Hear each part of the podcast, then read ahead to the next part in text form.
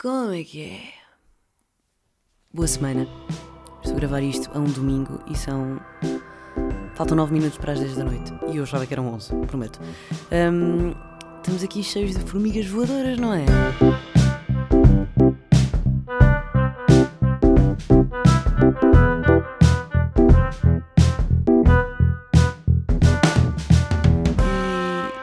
E, e chegou a altura das formigas voadoras. Quem me chamou a atenção, para além das formigas que aparecem uh, por todo lado, não é? Foi o Luís Pinheiro esta, esta semana no, no programa da Mega, o Luís que faz programa comigo no Drive-In. Uh, estava a dizer que estava cheio de formigas voadoras no carro e não percebi porquê. E eu expliquei, e agora também quero explicar, porque eu acho fixe. Há uma parte uh, da vida dos animais que eu adoro, que é a parte da reprodução, da dança nupcial. Não sei porquê, mas acho muito fixe. Pronto, e basicamente as formigas voadoras hum, significa que, estão, que estamos na, na, na época da reprodução da formiga. Pronto, é isto. Porque, mas eu, eu posso aprofundar. Basicamente, as rainhas saem dos formigueiros com as suas asinhas e vão voar por aí, pelo mundo, enquanto os machos também andam com as suas asinhas a voar. As voam, sabe, porque eles não voam muito bem, parecem galinhas. Uh, não vão muito longe. E, e pronto, e basicamente é isto que acontece, andam de um lado para o outro para ver se engravidam, não é? E, e se criam o seu próprio formigueiro. Claro que nem todas as, as formigas voadoras vão se tornar rainhas, mas as que se tornarem vão ser muito felizes com os seus milhares de filho, filhos. Já os machos têm pouco, pouco tempo de vida, porque é assim que acontece. No mundo animal, os machos não vivem menos do que as fêmeas, do que as mulheres. E eu acho que também é assim nos humanos. Mas estou a mandar uma coisa completamente ao calhas? Provavelmente. Mas não importa. Importa sim que as formigas têm asas porque estão contentes, porque chegou a altura de andar a passear para engravidar. Dito isto, temos de fazer aqui uma, uma pequena homenagem ao Hagrid, ao Robbie Coltrane que morreu na sexta-feira. Aconteceu imensa coisa na sexta-feira. Aliás, este fim de semana aconteceu imensa coisa. Um, o Cartoon Network deixou de ser um estúdio independente. Aglomerou-se tipo a outra outro estúdio que agora não me lembro o nome. Não me lembro sequer qual é. Mas, mas pronto, foi. Tem, tem minha idade, nasceu em 1992. Pronto, e deixou de ser independente uh, este ano, em, em 2022. Foram 30 anos de Cartoon Network. Uh, eu adorava Adorava o, o, Johnny Bravo, em que ele dizia Hot Sexy Mama. Adorava as Powerpuff Girls, o Dexter, o laboratório do Dexter. odiava o, o, o, cão, que tinha medo. Tinha boé de medo de ver o cão. Tinha mesmo boé de medo de ver o cão. Scary Dog. Não era assim que se chamava, pois não? Não sei. Mas aquele cão cor-de-rosa que tinha imenso medo, sabem? Pronto, é isso mesmo. Mais, mais, mais desenhos animados do, do, ah, o Cow and Chicken. Pá, o Cow and Chicken é uma fritaria de desenho animado porque é uma galinha e uma vaca que são irmãs de um, de um casal humano que só tinha metade do corpo, só apareciam as pernas. E eu lembro perfeitamente do episódio em que eles estão a procurar cenas no, num armário qualquer. E do nada está tipo, ah, está aqui uma torradeira, ah, está aqui um, umas escadas, ah, estão aqui a está aqui a parte de cima dos nossos pais. Pá, que fritaria! O Cartoon Network tinha, desenho, tinha desenhos animados completamente loucos. Eu não sei se é assim agora. Pá, porque não vejo muitos desenhos animados, não é? Não faz parte da minha. do meu dia a dia. Mas.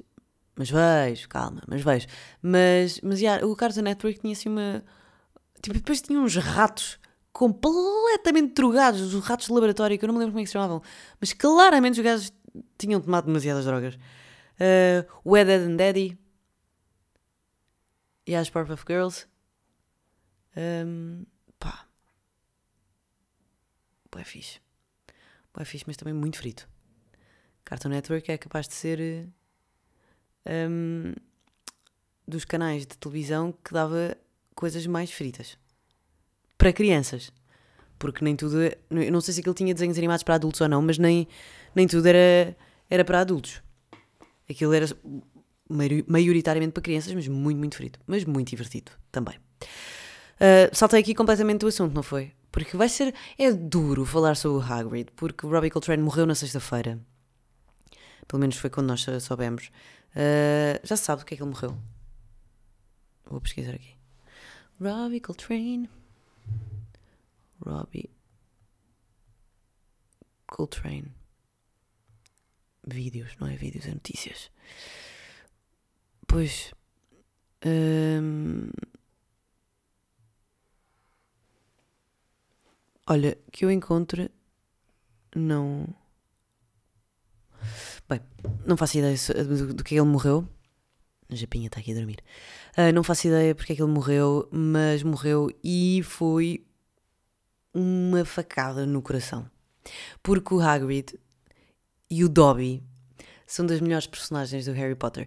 Não é que sejam as mais emocionantes e etc, mas são abraços de personagens. E o Hagrid era, foi sem dúvida tipo, o primeiro o primeiro encontro que nós tivemos com, com, com o mundo da magia, que nós, uh, feiticeiros, tivemos com, com o mundo da magia. E, e era sempre muito confortável, não é? Era um, um sofá. Porque há pessoas. Eu tenho, tenho uma teoria que há pessoas que são sofás, outras que são só bancos. E as pessoas que são, que são sofás são aqueles que tu podes estar. Vocês podem estar completamente descansados, sentados, recostados no sofá e que nada de mal vai acontecer. Podem ter sono, podem estar cheios de energia, mas as pessoas que são sofás estão, são ali, são confortáveis para falar, para, para confiar, para tudo. E o Hagrid era, era uma. Um, um, um sofá, um sofá de personagem, uh, um abraço também. E. Um, Ai, foi, foi super emocionante, porque foi este ano que, que saiu a reunião do Harry Potter, não foi?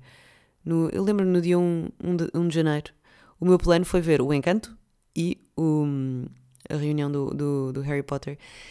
E o que eu chorei, eu lembro-me de chorar imenso quando o Robbie Coltrane estava a dizer agora a imagem que toda a gente pôs nos stories, até mesmo eu, a dizer que daqui a 50 anos ele já cá não estaria, mas o Hagrid ia estar e vai estar para sempre porque é um legado uh, de personagem, um legado, um, o Harry Potter é um legado, não é? Um, Emocionei-me imenso na altura quando ele disse isso, porque ele próprio se estava a emocionar, não sei se ele sabia que iria ser o último, o último ano de vida dele ou não, mas um, Pá, yeah. E agora voltei, voltei a emocionar-me quando, quando voltei a ver o vídeo, quando vi no Twitter, então nessa, na sexta-feira estava completamente violento para, para as emoções. Eu estava a fazer eh, programa quando, quando vi a notícia, pá, e entrei no ar lavado em lágrimas, completamente descontrolado emocionalmente. O Hagrid. Mas é muito fixe alguém que nós não conhecemos de lado nenhum deixar-nos uma, uma marca tão profunda. É que é mesmo profunda. Já quando o Snape morreu, doeu. Doeu. Pronto. O Snape, que entretanto, coitado, não tem, não tem nome. Uh, mas pronto, o Hagrid agora também, também morreu, mas foi só no mundo físico, porque acabamos por ter a personagem dele para sempre nas nossas vidas e é mesmo, é mesmo bom. É lealdade, é respeito, é confiança, é ingenuidade.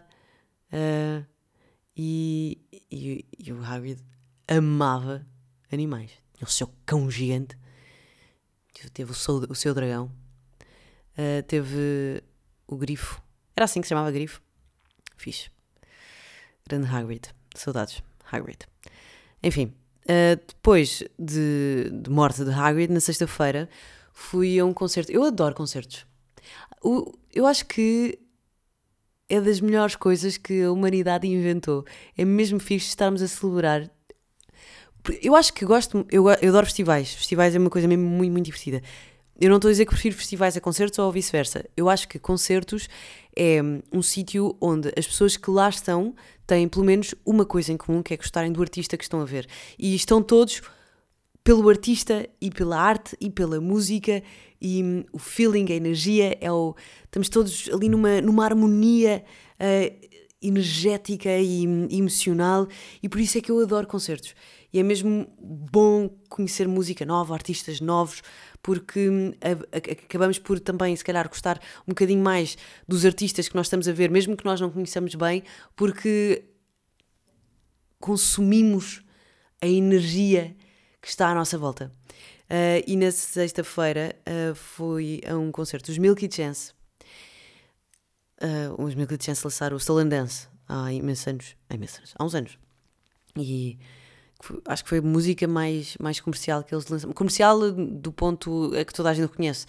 Pai, e eu não sei porquê, eu fiquei com a música gravada na memória para sempre. Eu adoro, tipo, é uma música que me deixa mesmo muito bem disposta.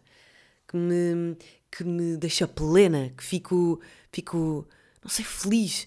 Um, e pronto, eu acabei por, por nos últimos anos ouvir um bocadinho mais de Milky Chance e fiquei muito contente por, por saber que eles vinham cá. Eles já tinham vindo cá, mas eu não arranjei companhia na altura e não tive coragem de ir sozinha. Parva. Mas pronto, agora voltei a ir. Foi no Lisboa ao vivo, que entretanto mudou de sítio, porque antes era lá embaixo, ao pé do, pé do Rio, e agora é ao pé da RTP. Que é um sítio um bocado estranho para se fazer uma sala de espetáculos, porque não há grande coisa ao lado. Aliás, não há absolutamente nada ao lado. Tens RTP, temos RTP, temos stands de automóveis. Mas pronto, foi muito fixe. Uh, o espaço é enorme, é aberto, é bom. Uh, e o concerto foi muito fixe. Eles são muito bons, eles são, são da Alemanha e têm aquela estética alemã. Um, e eu estava a tentar identificar o tipo de música.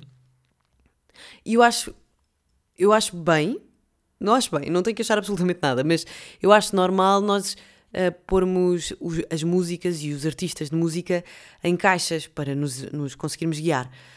Mas eu fui ver que tipo de música é que os Milky Chance faziam. E é um pop, rock, folk. E nós temos esta necessidade louca de colocar um, coisas em caixas. Mesmo as coisas que nós não colocamos em caixas, colocamos noutras caixas. Um, e nós somos obcecados por etiquetar comportamentos, tipos de pessoas, tipos de músicas, um, sei lá, uh, tipos de amigos e etc. Nós organizamos tudo em caixas e. E esta é mais uma vez esta cena das tribos, porque, ah, não, não, não, nós, eu não me identifico com nada. Nós acabamos por nos identificar. Eu acho que a, a forma, isto é só, uma, isto é só um pensamento, não, é, não, não, não, é, não é uma coisa que eu chegar à conclusão. Não, não, não, é um pensamento. Uh, porque, hum, como nós somos obcecados por caixas, eu, às vezes pergunto-me porque é, que, porque é que nós temos esta obrigação de, de. Ah, não, mas eu sou heterossexual, eu sou bissexual, eu sou pansexual, não sei. Um, mas é mesmo necessário nós conseguirmos identificarmos com, com uma tribo porque no fundo nós somos animais uh, sociais e que andamos em grupo. Uh, e, e eu lembro-me que as alturas mais frustrantes da minha vida era quando não me identificava com ninguém, não tinha a minha tribo, a minha tribo de amigos ou o meu tipo de pessoas. Eu não sabia bem quem eu era e não sabia bem um, quem que eram as minhas pessoas. Eu dava-me com pessoas, mas não era super. Não me identificava imenso com elas. Uh, e isso acabava por me deixar um bocadinho frustrada, porque sentia que era um bocadinho um, outcast. Estava fora do sítio sempre. Pronto, e é, e é, bom quando nós encontramos a nossa tribo, uh, e por isso também é bom quando nós identificamos caixas que nós, nós gostamos, como por exemplo os tipos de música.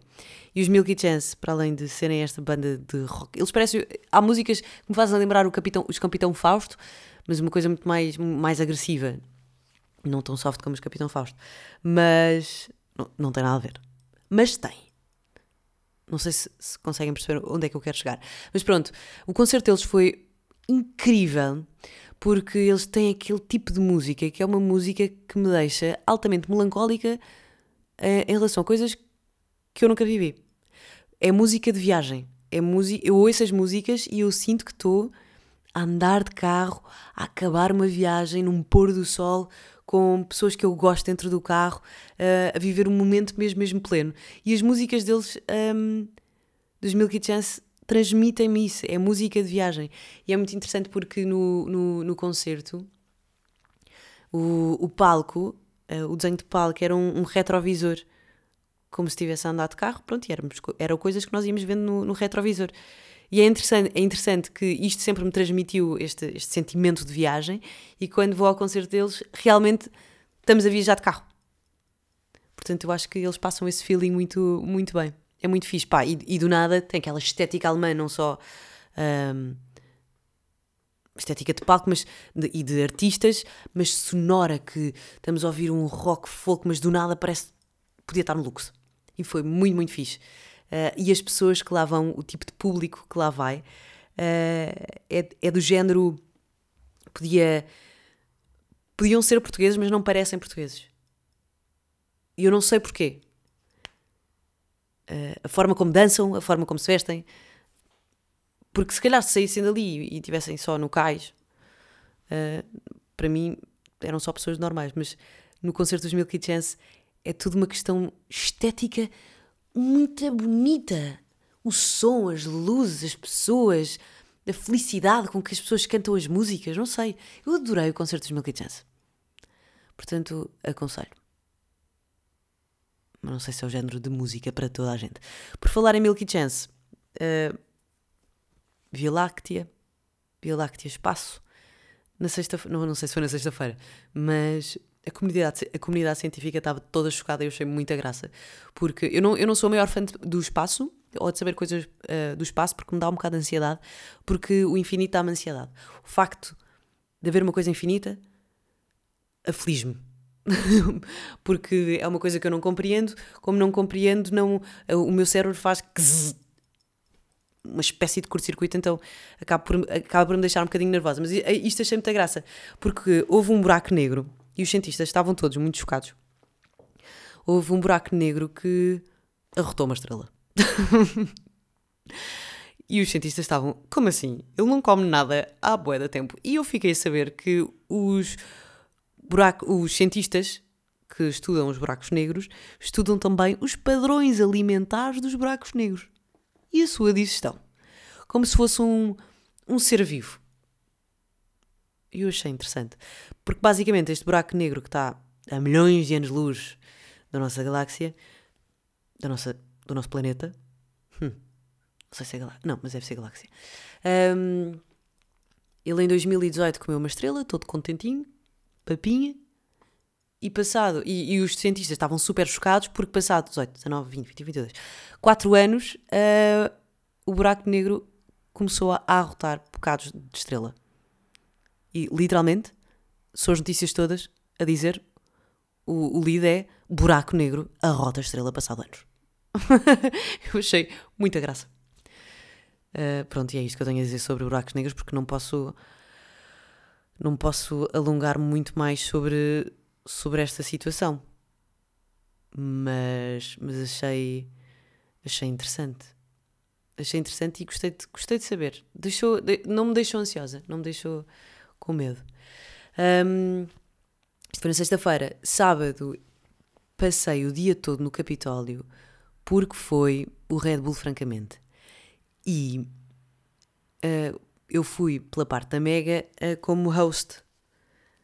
Host do digital, do, do live streaming do Red Bull Francamente. O Red Bull Francamente, basicamente, é uma, uma competição nacional que acontece em vários países de improviso, freestyle, no hip hop, de rap, de, olha, nem de propósito, o buraco negro, cuspiu a estrela, pronto, eu estive no Capitólio a ver, a, a ver rimas a serem cuspidas.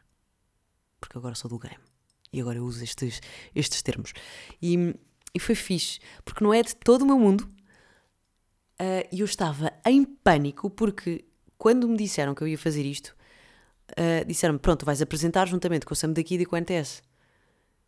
E eu entrei em pânico porque eu pensei: uh, Malta, eu não vou estar em cima de um palco a dizer: É, oh, é, eu digo Sam, vocês dizem daqui, Sam, daqui, Sam, daqui. Porque eu não, eu não grito posso gritar quando estou entusiasmada, mas eu não grito ao microfone porque eu tenho muita vergonha. Eu tenho muita vergonha de pessoas no geral. E o, quando, quando me disseram que eu ia fazer isto, eu achei que, que tinham perdido, que o Nelson, meu diretor da Mega, tinha perdido a cabeça. Que é tipo, porque é que me estás a pôr em cima de um palco numa battle hip hop? Tipo, não faz sentido absolutamente nenhum. Mas pronto, foi muito mais tranquilo do que eu estava à espera e ainda bem, porque estive numa caixa, numa, numa caixinha, numa salinha uh, com o NTS a fazer o live streaming do, do Red Bull, francamente, para o canal do YouTube da Red Bull. Foi muito fixe, uh, porque deu para estar num sítio que não é de todo o meu e, e mesmo assim, pá, curti divertir, bué. Eu adorei aquilo. Uh, e, e, este é um evento mesmo muito, muito grande noutros países. Por exemplo, em Espanha, este, o Red Bull, francamente, acontece numa arena tipo Altice Arena. Para mim, eu acho altamente estressante como é que pessoas conseguem estar a improvisar à frente de imensa gente e não, e não poderem ceder aos nervos. E foi incrível. Que arte! Que arte louca do improviso. Houve pessoas que, houve rappers que foram mesmo muito, muito bons. Pá, outros não. Eu, não. eu não acho muita graça a parte dos insultos. E quando há malta que não insulta, e leva logo o game. E quem ganhou mereceu ganhar. Foi o JW de repente este podcast é sobre hip hop. mas, mas foi muito fixe. E depois houve um momento mais estressante da noite para mim, uh, porque uh, foi entrega do prémio e eu e o NTS subimos ao palco. O Capitólio estava esgotado, estava cheíssimo.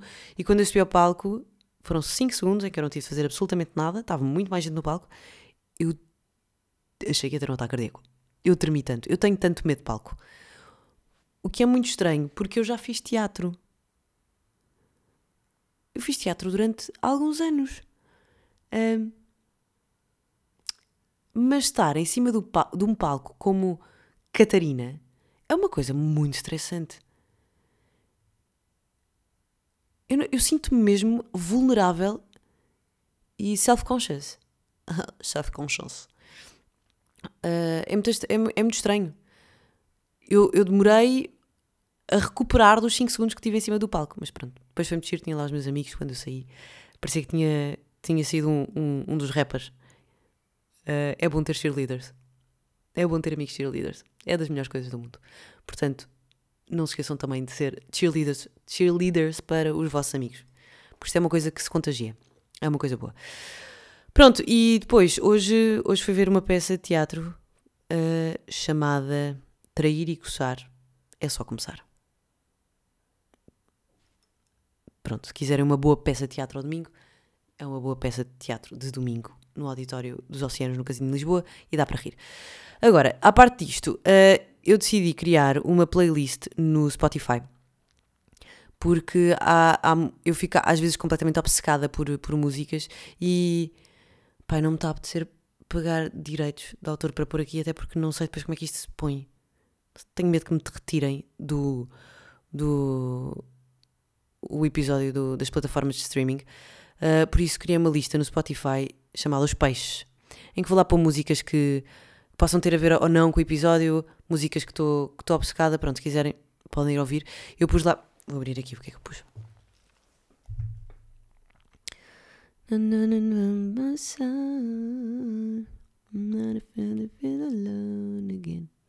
os peixes. Lista de reprodução, cá está. Pus uma música que ouvi imenso lá no festival, no Somewhere, que eu falei nos últimos dois episódios, uh, que é uma música linda, parece um ritual, é sobre a deusa do amor. É uma música uh, africana, eu não sei muito bem de onde é que é, mas, mas é uma. Não é uma prece que eu quero dizer. Ai, como é que se diz?